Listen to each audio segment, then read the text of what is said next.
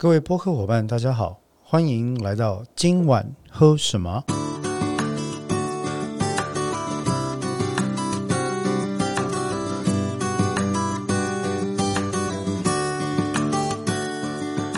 葡萄酒的世界，世界的葡萄酒。那么，我们希望在这边跟您分享葡萄酒的相关知识，也带您进入葡萄酒的有趣世界。我是播客主持人黄志豪。那么今天呢，也希望利用这第二集的时间，三十分钟左右的时间呢，来跟大家分享一些跟葡萄酒相关的小知识。那在前两集里面呢，我们大概把我们呃今晚喝什么这个节目相关的一个宗旨了哈啊，大概都讲过了哈，包括品饮部分啦，包括科学、哲学、神学的部分啦。那我们上一次呢，其实啊，也聊到了一些有趣的小问题。这些小问题呢，包括了说，诶，到底什么是葡萄酒？葡萄酒的年份指的是什么意思啊？那葡萄酒是不是只有红酒呢？有没有包含其他的品种？诶，其他的种类呢？啊？那葡萄酒的世界，所谓的新世界、旧世界，到底指的是什么意思？是不是旧的好呢，还是新的比较好？等等等等，我们其实呢，简单的跟各位提供了四个小问题的回答。那特别是给也跟各位分享一些这个相关的知识了哈。那其实，如果你你各位呃播客伙伴，如果这样听下来的话啊，我可以跟各位讲，以葡萄酒如果以问题作为出发点来看的话，葡萄酒里面可以问的问题可能有上千个啊。我这边随便举，大概每一次吧，我在带葡萄酒品酒会或者是在教葡萄酒课的时候呢，大概都会跟同学提到，就是说一定有同学问以下这些问题啊。第一个。哦，我们上次也提到了，第一个气泡酒是不是就是香槟呢？哈，香槟一定就是气泡酒吗？第二个，呃，年份的香槟是不是一定要比没有年份的要好呢？第三个，到底要怎么读懂酒标啊？那单宁是什么呢？哦，然后，诶，老师，老师，我可不可以从酒的角，哦，或酒类，眼泪的泪啊，去判断酒的好坏呢？怎么讲呢？很多时候。各各位可能都会去看到，在这个呃品酒的场合呢，就会有人啊高高的啊西装革履，或者是这个穿的非常美丽，高高的举起酒杯，那么把那个酒杯这样晃晃晃绕圈圈之后呢，迎着光在观察从杯缘流下来的这个液体，它的分布。密度跟速度啊，这叫酒角或酒类。那就有人问说：“哎，老师，老师，看他们这样看，好像都很厉害啊，能不能从酒角或酒类的流速或者分布来判断酒的好坏呢？”然后也有学生问过说：“老师，老师，到底要怎么样才能正确的品酒啊？这这是一个很难的问题。正确的品酒，实际上是很呃，有什么东西是正确的这件事情，我觉得其实很难判断哈。但是有这样的问题。”然后最常听到的呢，两个问题应该是：老师，老师，我应该相信葡萄酒漫画所讲的内容吗？神之拿的十二使徒，我要不要通通买一套回来放？以后会不会涨价呢？各位，呃，请不要这样做啊，请不要这样做。OK，不是有没有钱的问题，而是请不要这样做啊。那另外一个呢，比较有门道的问题，可能就说：哎，老师，老师啊，有这么多。众家高手，大家在评分，对不对？呃，什么什么 Robert Parker 啊，什么 James Suckling 啊，有各各种不同的评分体系啊。然后有酒杯评分法，有五星评分法，有十分评分法，有百分评分法。那到底我能不能相信这些评分呢？又全世界各地所办的这些酒展上面给的分数或者贴标的这个奖杯啊？到底值不值得信赖呢？哦，我跟各位讲，这个学问就大了哦，这非常有趣，非常有趣，这学问很大。好，该不该相信评分？然后有的同学呢也会问说：“啊，老师啊，我要怎么样判断这个葡萄酒到底有坏没坏啊？啊，坏掉的酒是什么味道呢？”单单这个啊，我跟各位讲，我就值得专门做一集。事实上是值得专门开一个品酒会啊。在喝完了之后，我曾经试过，就是说。我我以前因为年轻的时候研究葡萄酒，神经神经的啊，反正就很很宅的方式哈。然后呢，有一次研究到所谓的 cork wine，cork 掉，我们讲 C O R K E D 哦，就是呃腐败变质的葡萄酒。啊，我就专门跑去跟人家那个那个那时候在纽约嘛哈，然后去问人家那个什么那个大卖场说，哎，你们这边有没有保存状况不佳、愿意低价出售的葡萄酒？然后人家就看看我说，哎，笑哎哈，人家都买来买好的葡萄酒，你要来买坏的葡萄酒。那我还记得那时候去那个大卖场的时候，人家还真的给我一瓶，他说这东西哈放的状况不好。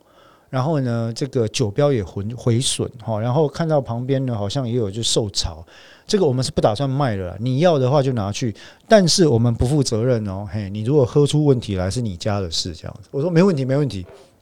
结果拿回到宿舍之后，那时候在美国嘛哈，拿回到宿舍之后呢，呃，打开千封，取出酒塞的那一刹那，我就闻到了一股非常特殊的味道，那。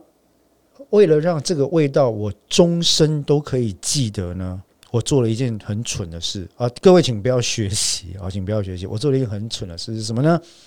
我就把这个酒倒出来到酒杯里面，我用 ISO 杯啦，标准 ISO 品酒杯哈，到了 ISO 杯里面，一看，糟，酒液是浑浊的。那个浑浊不是单一颜色、未经过滤的那种浑浊哈。我们葡萄酒里面确实有 unfilter 这种事情，就没有过滤的。那酒液浑浊，但是它颜色是一致的哈。我说的这个浑浊，这一瓶从大卖场拿回来，人家给我的酒，它的浑浊是带一种灰败的颜色，灰掉了啊，有点衰败的感觉，那种颜色哈，就紫色，这个紫色不对了，有点紫黑啊，有点紫灰啊。那倒出来之后，对不起，可能各位听了有点恶心哦，希望你不要配这一段吃饭，好不好？那倒出来之后呢，哇，那个味道就更明显。然后我做了我这一生我认为最勇敢的决定之一是什么呢？为了记得，为了让自己记得坏掉的葡萄酒是怎样，我端起杯子喝了一口，在嘴巴里面漱漱口之后吞了下去。哇，天哪！中那次以后呢，嗯，我在各个场合，只要有人开酒，那个酒是坏的。我很远就可以闻到，而且我立刻就会阻止他。我会跟他说：“那个酒坏掉了，你不要喝哦，你不要喝。”我讲的还只是受潮的 cork wine 哈。有些酒如果保存状况受潮之后很久，温度状况又很差的话，它有可能会变成醋哦。啊，你不要，各位博客伙伴。你不要很天真的以为，哎，葡萄酒变成醋，那不就是巴沙米可陈年醋吗？那一瓶很贵的，不是这样的哈。葡萄酒变成醋之后，那味道也很可怕。呃，为了年轻的时候，为了记得这些味道，我都去做了实验，请不要这样做哦，请不要把它喝下去。好，所以你该怎么知道酒坏了没？诶，这是一个很重要的问题哦。下一个问题好了，相对于此，那到底酒要怎么保存？一定要买电子酒柜吗？一定要买电子冰箱或电子酒窖吗？好，那所谓的室温又是什么意思？对不对？因为毕竟我们在台湾嘛，哈，坦白讲，台湾的环境对于葡萄酒的保存并不友善，实在是不友善。人家在欧洲大陆的话，哈，或者美国某些地区的话，呃，相对来讲，大陆型气候它的湿度比较低。它的温度比较恒定，常年也多半来讲不超过二十度的状况哈。那在这些区域里面，通常你只要在地下有个地下室，然后呢，呃，隔开阳光、隔开灰尘、隔开震动，哦，给它一个比较稳定的一个湿度的空间，你也就可以存放久了哦。所谓的 cellar 地窖就是这样来的。可是，在台湾哈，你如果想要你的葡萄酒通通变成醋的话，你就给它放到那个 地下室试试看哈。那我也听过有朋友因为放酒柜的啦哈，放衣柜的啦，坑底下烫树袋啦哈，放床底下的啦哈。那国外这个啊，宝贝的要命带回来，然后给它珍藏，放在那个枕头柜底下的最下面压箱宝。想说女儿或儿子结婚的时候要当女儿红或状元红哈，各位抱歉，呃，选那个存放酒的方法，我们找一集专门来讲，但是这绝对不是正确的方法啊！为什么呢？因为葡萄酒怕光、怕湿度、怕高温、怕震动，它什么都怕，因为它是酿造酒。它的酒精浓度不高，化学物质丰富，所以同样的也非常容易受到细菌跟外在环境的影响而改变风味，好吗？所以呢，请不要那样做，不要随便放的意思啊！所以这这都是。呃，一般在学习葡萄酒的人会问的问题哈，那我我很喜欢跟学习葡萄酒的伙伴们讨论这些问题，是因为问问题是一个很好的事情哦。你愿意问，表示你有想到这个事情，在我们的呃观念里面，这叫问题意识。那你有问题意识，就代表诶，这个学生，这个这个伙伴，我可以跟他分享很多的概念，他会想更多，他会想更远，他会想更久，他很可能就会成为这方面以后会成为这方面值得期待的一个伙伴啊。那所以，请多问问题，对不对啊？其其他的问题还有很多了，像什么，诶，我要怎么样选购酒？基本上这跟宝不会是差不多，问我跟宝不会是一样的哦。选购酒其实很难，这就是我们侍酒师在做的。有机会的话，我日后呢也会请到呃我认识的一些非常优秀、非常杰出的侍酒师伙伴们哦，有在呃大饭店工作的啦，有在高级餐厅工作的啦，甚至有曾经在烧肉店工作过的经验。哎，各位不要开玩不要不要开玩笑，烧肉搭葡萄酒是现在日本正流行的风潮，好吗？啊，那我会请他们呢来谈谈。怎么样选购酒这件事情，还有一个很伤感情的议题叫什么呢？到底要不要付开瓶费？我先跟各位讲答案，该付就要付，好吗？不要不要不要带酒去人家店里喝，又不买人家的东西，然后还要跟人家省开瓶费哈！不要这样，我们拜托尊重一下餐饮从业人员，好不好？那上述的每一个问题，我一口气就讲了十几个哈，各位其实可以理解，在葡萄酒界呢，基本上来讲，因为台湾。为这些事情做系统性教育的的没那么多啊，那当然有很多很棒的人在这个领域，在台湾有非常多的葡萄酒品评家哈，像这个呃呃南部我知道高雄餐饮大学的陈千浩老师啦哈。啊林玉生老师是葡萄酒名家啦，那很多像是王鹏老师啦等等，他们都还有刘巨堂老师，这些都是在台湾深耕已久的葡萄酒界的达人啊。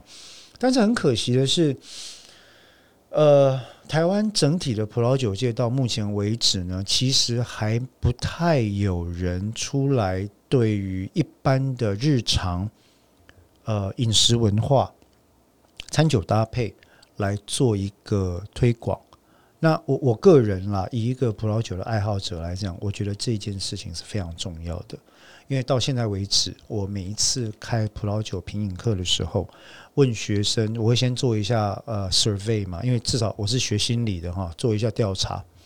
那每一次调查，我一定会问说：，诶，你们的印象中啊，葡萄酒是不是一个高阶精英阶级的饮品？哈，是不是都很贵？葡萄酒是不是要衣冠楚楚的喝？葡萄酒是不是只能加 cheese 坚果跟果干？葡萄酒是不是一定要有人帮你倒酒？葡萄酒是不是只有红酒？这些问题一个一个问下来，大部分时候我们所收到的回馈呢，学生方也充满了挫折，我们这边也充满了挫折。那这就证明了一件事情，就是说，台湾在我们深爱的这个土地哈，其实我们的台湾是美食王国，你知道吗？就是说，站出去跟全世界各地人讲，这个台湾是美食王国，是完全不会脸红的。但是我们对于本土的餐饮文化，包括酒的搭配这一块啊，他做的这个餐点的相关的教育却是相对的贫乏。这件事情，我是有点难过的哦，是有点难过的。所以，我我希望这也是为什么我们今天会来做这个节目，这个播客节目，就是今晚喝什么？那就希望说，透过每一集，我们聊一些小小的东西，呃，跟葡萄酒相关的知识。然后解答一些小的问题，然后呢，也来每一集品饮一瓶酒，跟大家分享我们所得到的感官，然后系统性的品饮方式。希望透过这样的情况呢，慢慢慢慢让大家觉得说，诶，葡萄酒是一个随手可得的，是一个非常亲近人的，是一个可以跟任何台湾的本土特色美食。进行搭配的，甚至慢慢慢慢，我们会希望把所有葡萄酒的一个品饮系统在地化。这边这边，呃，各位伙伴，请容我稍微岔题一下。我讲到在地化或本土化这个事情，其实是心里有很多感触的。就是说，我自己在做啊接受葡萄酒教育的这段期间，哈。大部分时候所接触到的文献、书本、教科书、训练，它都是以欧美观点作为基础。好，那举个例子来讲，我我们我们节目一直在跟各位强调说，如果要去做品饮的话，请各位务必要记得第二守则，那就是科学、哲学、神学的顺序，对不对？那在评语的过程里面呢，以科学的方法、系统性方法来讲。我们就常常会用一个方式，叫做所谓的气味轮 （aroma wheel）。如果我没记错的话，改良气味轮的是美国加州大学系统 （UC Davis） 的的酿酒系的教授啊，他们所做的一个集体的一个成果。那这个气味轮呢，它就是把这个呃，你可能在葡萄酒里面所找到的风味、嗅觉风味呢。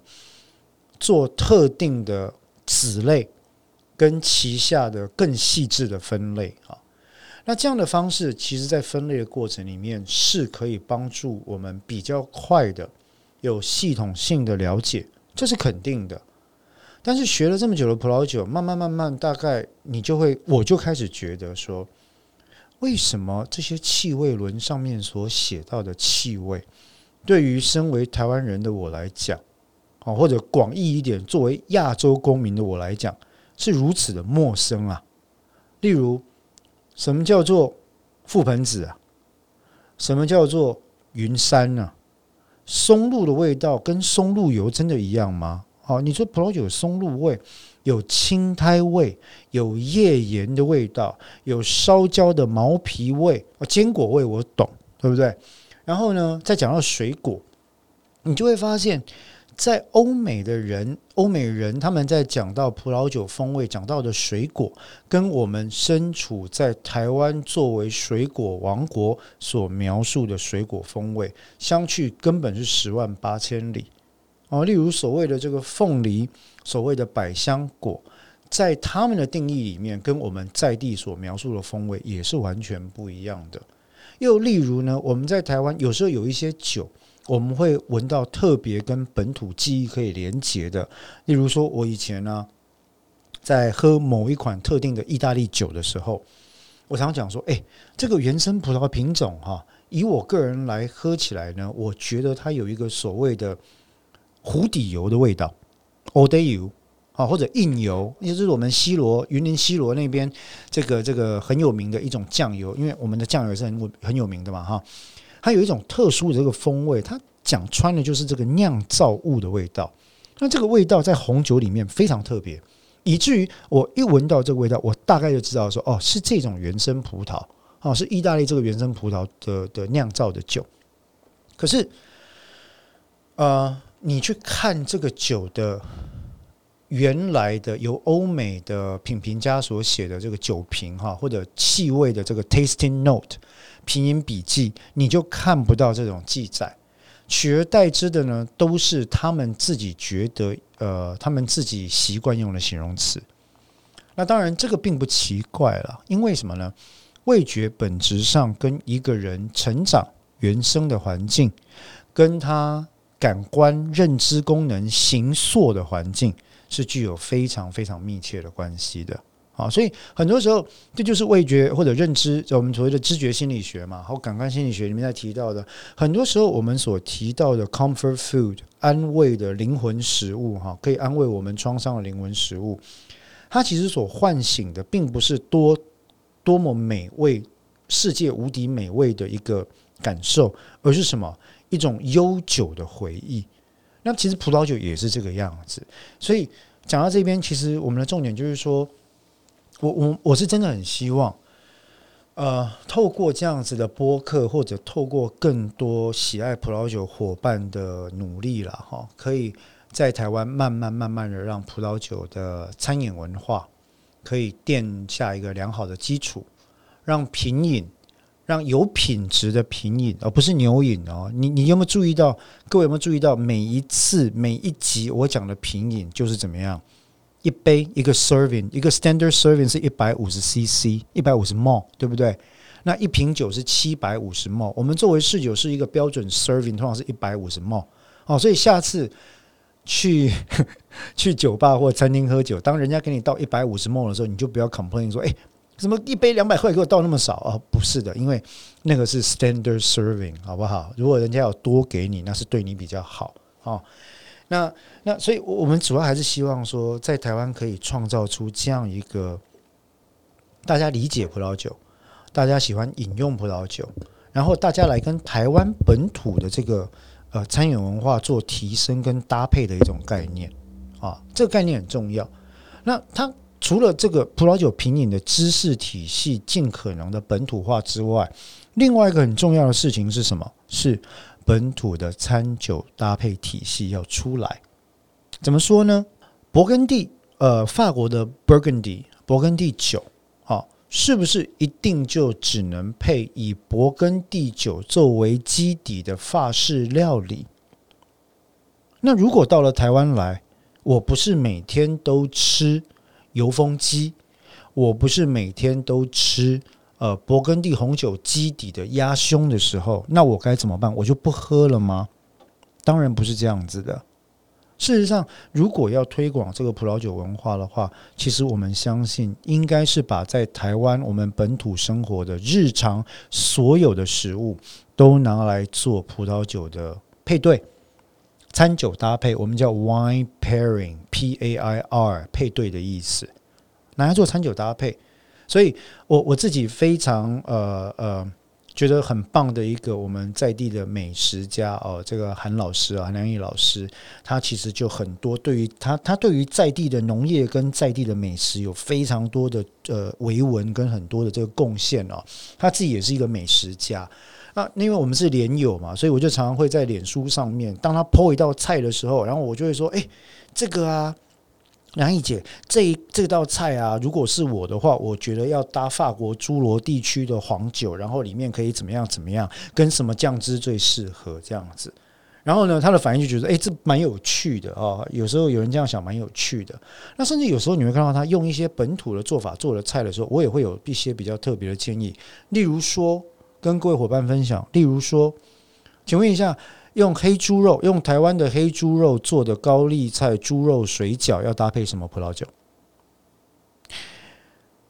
著名的卤肉饭，我们现在先不来占南北了哈，就是说，不管是叫肉臊饭，南部叫肉燥饭，北部叫卤肉饭的，这个上面放了小小的肥肉条，吃起来有胶质黏黏的这个这个卤肉饭，啊，这种又该配什么葡萄酒？在彰化地区被称为控肉饭啊，南部也叫控肉饭，呃的这种又该配什么葡萄酒？吃臭豆腐该配什么葡萄酒？吃冰糖葫芦该配什么葡萄酒？我我可以这样一直问下去，你知道吗？吃池上便当可以配什么葡萄酒？其实各位不要觉得怪哈，我我就是我就是我就是这样一个人，我就是觉得都可以尝试看看，然后我还真的会去尝试。一个一个的 pairing，一个一个的找答案，一个一个的去找出有趣的配对。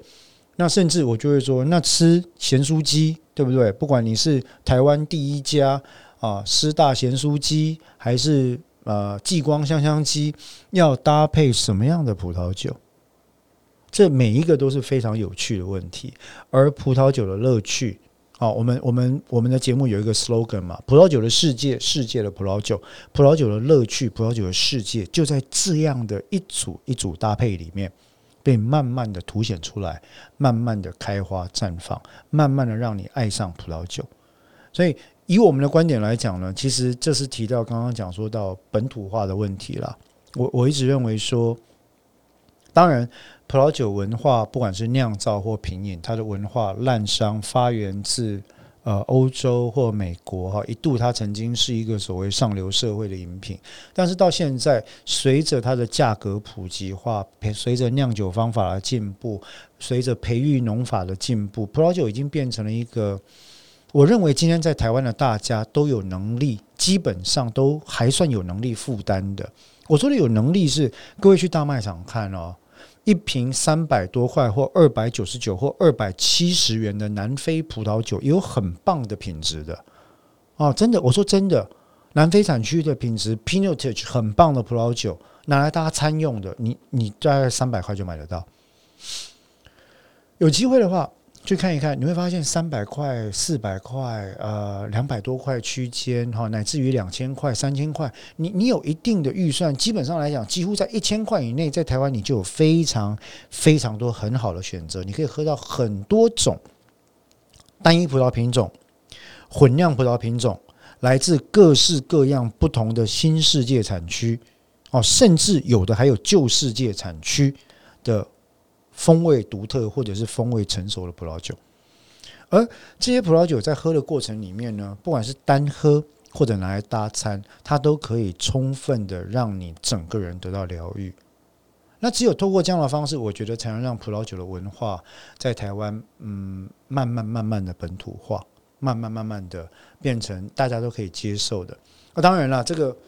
有些伙伴可能知道，因为我我有的时候在别的播客也会讲，因为我自己还有另外一个播客叫，还有另外两个播客，一个是跟那个呃先前高雄医学大学心理系的蔡宇哲老师所合作的法克心法聊天室，哦，就聊司法心理学相关的时事跟热门议题的。那我自己有另外一个法克心法影剧组，就是从司法心理学观点来讨论一些著名的影视跟文学作品的。那各位可能也听我讲过，说，哎，以后如果有一天我不想当律师了，我最希望做的应该就是开一个葡萄酒吧，对不对？然后来来做葡萄酒的推广、跟教育、跟贩卖啊。那所以以这样的观点来看了，其实。应该说，这只是我们热爱葡萄酒的人对于葡萄酒在台葡萄酒文化在台湾本地的扎根所希望看到的一个小小的愿景啊，哦，一个小小的愿景。那所以，呃，在这样的情况底下呢，我想，嗯，跟各位聊这些啊，也是希望尽可能的去激起各位的乐趣、好奇心、想象力啊。还是回到我们之前所讲的了，就是说，各位不管你要怎么样的学习葡萄酒啊，例如说，我们像我们的节目可能采取的是比较随性的方式。各位或许注意到，我们每一集的节目都会介绍几个问题，然后呢，我们都会讲一支葡萄酒，从这支葡萄酒的品饮呢来做比较系统性的分析，对吧？然后呃，日后或许我们也会考虑慢慢慢慢的做更有。其他可能的尝试，但是无论如何呢，我们都希望透过节目内容的分享，让大家可以理解葡萄酒跟生活品质是可以有连接的。葡萄酒的世界是非常有趣的。呃，我想今天时间也差不多，那同样的，我们也是很感谢。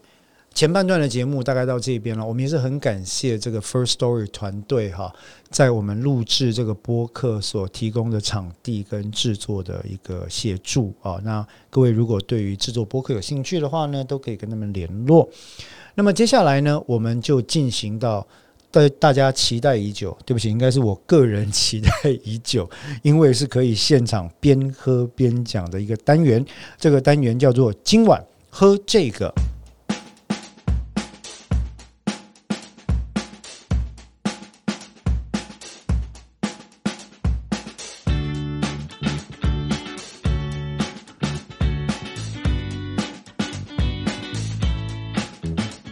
各位播客朋友，大家好。今晚喝什么？今晚喝这个。呃，我们今天要介绍的今晚喝这个小单元里面的主角哦，就是我们这个呃，今天晚上要喝的这个主角的这个酒啊。诶，我我之前有预告嘛哈，因为是夏天，所以我有可能连续做二十集的白酒，因为每天都在喝白酒。而讲每天好像各位觉得我是酒鬼，但其实还好，就喝一点点而已啊。那么今天呢，我们的这个第三集呢，要讲的这个今晚喝这个介绍的这支酒呢，其实它还是一支白酒，没错。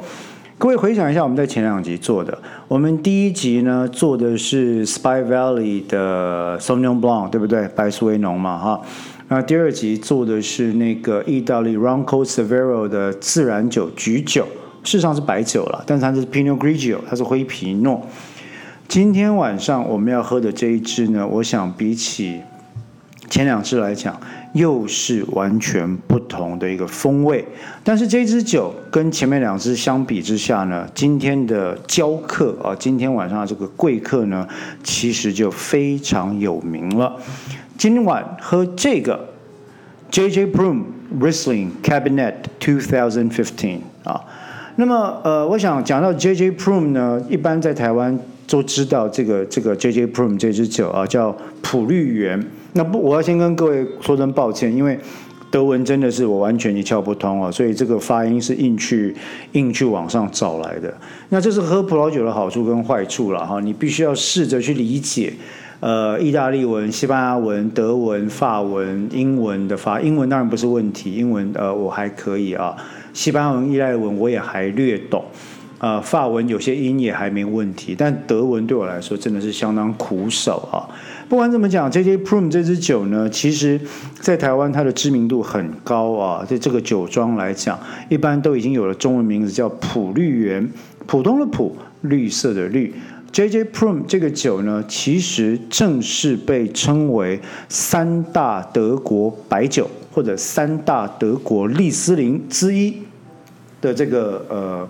白酒哈，那不过是这样子，因为一般在讲到所谓的三大德白啊，德国白酒呢，指的多半是德国地区所产的 Riesling 啊这种利斯林葡萄所酿出来的白葡萄酒。至于谁是三大呢？这个一直以来有相当多的争议啊。那常见的，例如说像 Egon Müller 啦，哈，像 Fritz Hack 啊，啊，应该念 Fritz Hack 哈。啊，像 J J Prum 啊，等等等等，这些其实都被认为是相当优秀的酒啊，Keller 也是啊，Keller 也是。啊，但是究竟谁是前三大，这个一直很难有定论。不过 J J Prum 呢，因为有入选啊，有入选，其实相当多的优秀的白酒的名单之列，在取得程度跟价格上也有一定的集聚跟困难性哈。所以我想 J J Prum 被认为一般是德国呃三大白酒的酒庄，大概问题不太大。好，但是呢，一样，我跟各位播客伙伴报告过，就是说。喝葡萄酒基本上除了尽量不伤身体之外，我们也希望不要太伤荷包，对吧？所以在我们今晚喝这个的节目里面呢，所介绍的白葡萄酒，或者是红酒，或者是各式各样的葡萄酒，我们尽量会把预算压在一千块钱上下哦，除非有特殊的状况。像上次我们在介绍那个 Ronco Severo，因为是自自然酒，它又是兼具了橘酒的特色，所以呢，它就到了一千两百块左右的价格。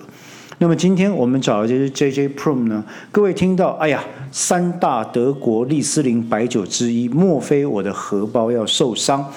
其实不会啊，其实不会，其实还好。因为我们今天喝的这一支等级呢，是德国 VDP 里面的高等优质葡萄酒 p r o d i c a s Wine，就是那个呃所谓的优质葡萄酒里面的这个 Cabinet 啊珍藏珍藏级的酒。那 Cabinet 其实虽然号称珍藏级，但是在高等优质葡萄酒里面，其实是最入门级的。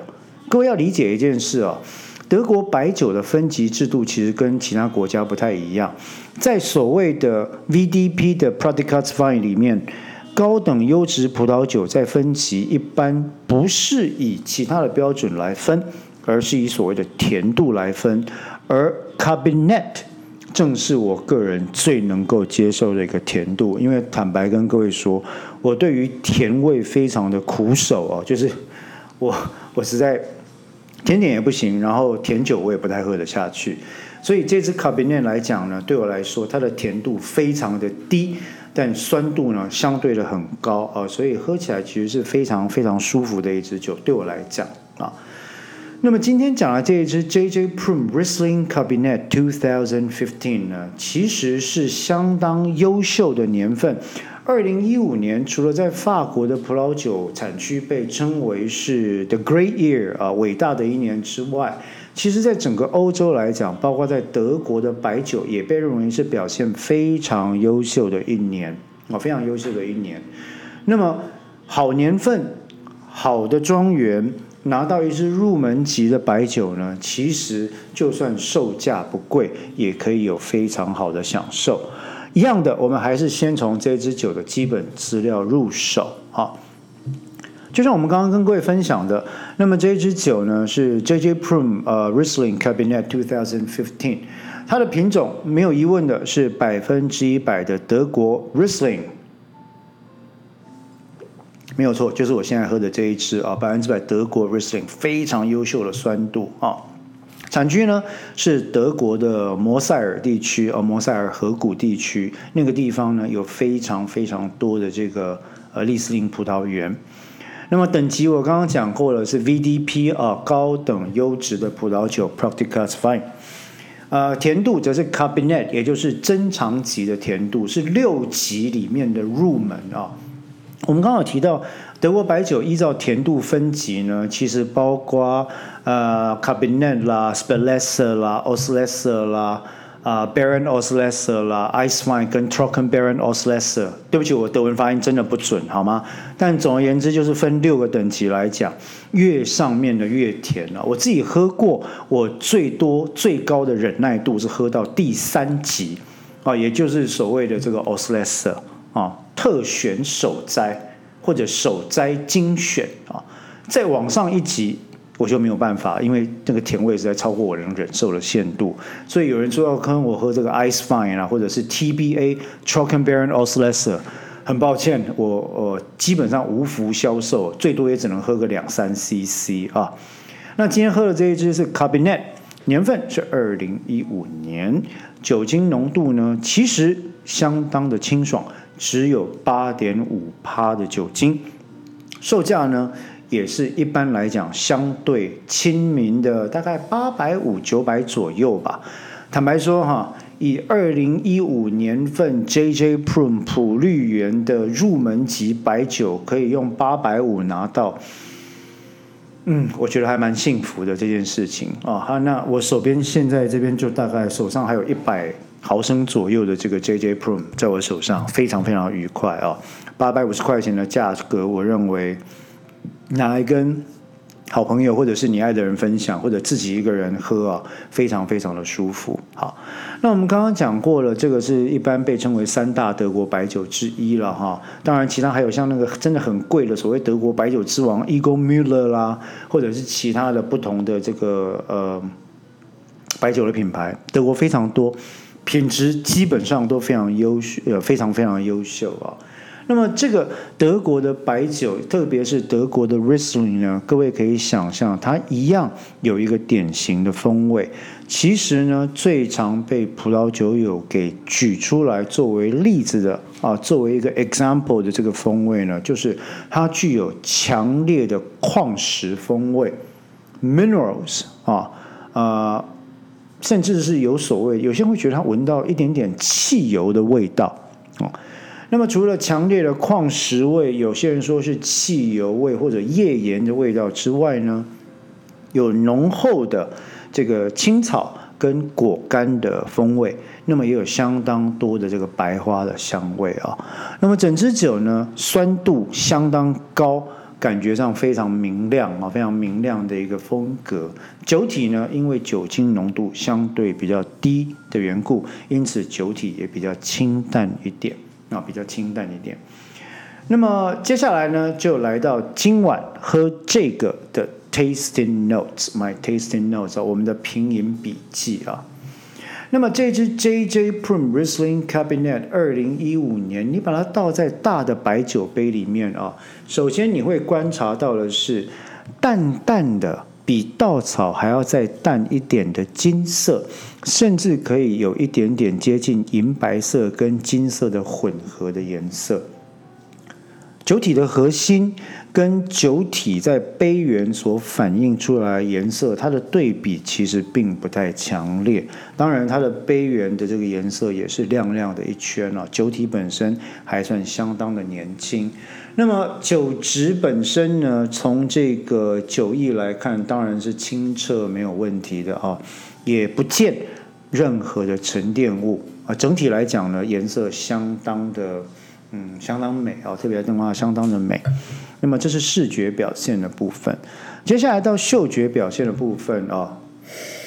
深深的闻一口呢，你会发现，就像我们刚刚讲了，充满了一开始闻到的是所谓的矿石味。有些人会觉得说，哎，好像有一点汽油的味道，有浓厚的青果、柑橘跟柠檬酸的风味。其实我每次只要闻到这个味道，我的唾腺就开始分泌。非常非常多的这个柠檬酸风味啊，但是里面当然是没有任何的柠檬啊，这是葡萄酒，这是葡萄酒哈。然后呢，有微微的白花香，微微的青草味，其实整体非常非常的宜人。换句话说，它的这个初香哈，它的 bouquet 呢，其实是非常非常清爽哦，非常非常呃，我觉得让人家食欲大开的一种表现方式。那么这支酒它的 aroma 沉香风味其实并不特别明显，可是我必须要说到中后段之后，所谓的中后段指的是当你刚刚从冰箱拿出来，大概是摄氏十四度左右，你闻到的那个刺鼻的，有人觉得像岩石、矿物质或柠檬的味道，有点刺鼻，但是很有刺激性、很开胃的味道。到了摄氏二十几度的情况底下，它会慢慢慢慢出现凤梨、蜂蜜以及百香果的风味。哈，你一边听有没有一边觉得想要流口水的感觉呢？这就是这支酒的嗅觉表现，嗅觉的表现非常非常的丰富，闻起来非常非常的愉悦。随着温度渐渐上升，嗯，它的蜂蜜的风味呢也会越来越明显。那么接下来讲到味觉的表现，当然要先喝一口才能跟大家分享。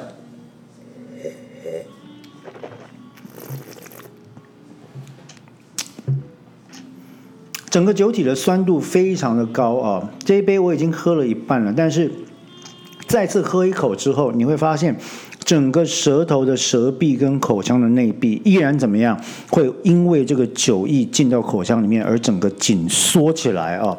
刺激性相当高，归功于优秀的酸度表现。这个酸度虽然高，酒精浓度虽然低，酒体相对比较清淡，但是我要跟各位分享，我认为德国白酒最不容易的就是这个酸度。如何把酸度做得高，但是是明亮而不紧张，而不锐利？而不过于刺激，我认为这是德国白酒特别，嗯，能够在利斯林里面算是称王的一种不容易的做法。所以就味觉表现来讲呢，虽然只有百分之八点五的一个酒精浓度啊，但整体的。中韵非常的均衡啊，非常的均衡。你会注意到酒体本身在喝下去的时候有微微的非常淡的甜味，而这个甜味的尾韵会带给前段跟中段相当酸、相当高酸度的这个酒质本身呢一个非常好的平衡啊，一个非常好的平衡。那么这是它的味觉表现，酒体本身喝起来也是非常的愉快，感觉上没有任何的负担。那么整体来讲，这支酒的酒体就如同我们刚刚所说的，酒体是中度偏清淡，甚至是轻度的酒体，酒精浓度偏低。那么它的这个潜力呢，我认为其实因为酸度高的缘故，所以在保存上呢，其实只要有一个好的电子酒窖。大概保存上十年，我认为是应该是不会有问题哦，五到十年之间，而且我认为它的风味会随着成年，在五年之后呢，会渐渐渐渐的有更加的表现。那么现在是二零一五年出厂的酒嘛，哈，乌二零一五年采的葡萄，目前是二零二零年。或许等到二零二五年再来喝这同样一支酒的时候，你会发现它的沉香、它的酸度会更柔和，它的沉香会更明显，它的尾韵会更加的绵长。它是这样的一支好酒，所以喝起来其实非常非常的愉快。那么对于这支酒呢，我的感想其实呢，嗯，单喝。跟搭餐哦都很适合。那坦白讲，我必须跟各位说，虽然我不太吃甜点，但因为喝这支酒，我最想搭配的是使用柠檬奶油所做的柠檬塔啊，使用柠檬奶油所做的柠檬塔，跟这支呃 J J Prime 的 Risling Cabinet 二零一五搭配起来，应该是绝配哦，应该会是绝配，非常非常优秀的一个餐酒搭配方式。那么就这支酒本身呢，我给它八点五分的评分啊。这支酒基本上来讲是非常优秀的一支日常饮用酒，呃，放了五年、十年之后，我认为还是会有相当的潜力存在。那么这就是我们今晚喝什么的小单元，今晚喝这个的 tasting notes 的部分。我们今天晚上喝的呢是二零一五年 J J Prum 的 Riesling Cabinet 珍藏级的利斯林白酒，那这边的评价是八点五分哦。坦白讲，以八百多块钱的呃 J J Prum 来说，或许我应该给它八点七分，就是你知道比八点五再高一点，因为这支酒其实真的很不错哦，真的很不错，就日常饮用是非常棒的一支酒。当然，这个我还是要跟各位再强调一次了。或许我们会找时间找一集啊，因为呃，我有蛮多侍酒师朋友，那我想找一集找他们来聊评分制度啊，不管是好是坏，来谈谈评分制度。那其实我只想跟各位分享说，这个评分只是自己在做 tasting notes 品饮笔记的时候跟自己的一个对话方式，它并不必然必须去影响各位在品评时候的这个感受。好，举个例子，就像我们在上一集品评的这一支二零一七年的 Ronco Severo 的菊酒，我自己给了九点五分，可是同时我也评了另外一个八点五分。后来就有朋友跟我说，他完全没办法接受这支菊酒的强烈风味，他只能给六点五分。那我当然就笑笑我说，这个完全没有问题。为什么？喝酒就是一个个人的体验。啉酒无在乎，到底啉得无？记得我们这位讲的吗？哈，所以我想不需要为了分数而去觉得伤感情，好不好？重点是我们都会介绍跟这支酒相关的背后的小知识，还有我们对这支酒的看法，也希望可以借此跟各位播客朋友分享，就是说透过葡萄酒的饮用。透过味觉的分析、嗅觉的分析、视觉的表现跟整体的品评，慢慢慢慢，你能够分辨出更丰富的、更细致的这个饮呃酒类的风味。那也借此可以做出更好的餐酒搭配啊，去提升你的生活品质。好的，那么我们。今晚喝这个小单元就到这边告一段落。一样，我们希望提醒各位呢：喝酒不开车，开车不喝酒，请各位保持理性饮酒哈。有喝酒的时候，绝对不要碰方向盘或者操纵任何的机械。我们今晚喝这个就到这边告一段落，谢谢各位，拜拜。